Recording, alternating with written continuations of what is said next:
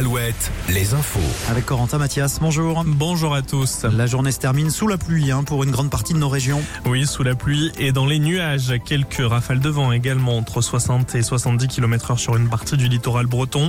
Demain, encore un mélange de pluie et de nuages avant le retour du soleil dimanche en matinée. Dans les airs, la qualité de l'air est dégradée ce vendredi sur une grande partie de la Bretagne.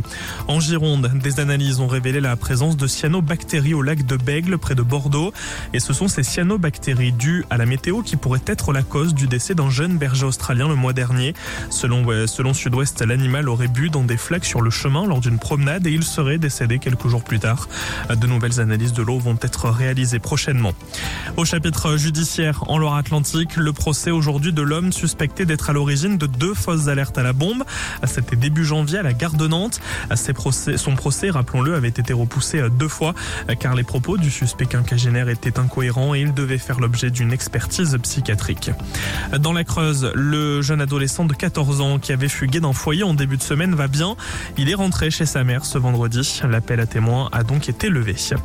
Lactalis, le numéro 1 mondial du lait, a trouvé un accord avec ses fournisseurs, un accord sur le prix du lait pour le premier trimestre 2024. Ainsi, ce dernier a été fixé pour les trois premiers mois de l'année à 425 euros les 1000 litres. C'est 5 euros de plus que la dernière proposition de l'industriel. Rappelons que le prix du lait était une des causes de la colère des agriculteurs. L'entreprise, dont le siège social est à Laval, a d'ailleurs été visée par plusieurs manifestations, notamment sur le salon de l'agriculture cette semaine. On passe au sport avec du foot et la victoire de Niort. Oui, Niort-Marignane en ouverture de la 23e journée de National cet après-midi. La rencontre s'est donc terminée à l'instant par une victoire de Niort 3 à 2. Et puis en rugby, les Charentais du SA15 et Van en extérieur pour le compte de la 22e journée de Pro D2. Merci Corentin. À tout à l'heure pour un nouveau point sur l'actu à 18h hein, sur Alouette.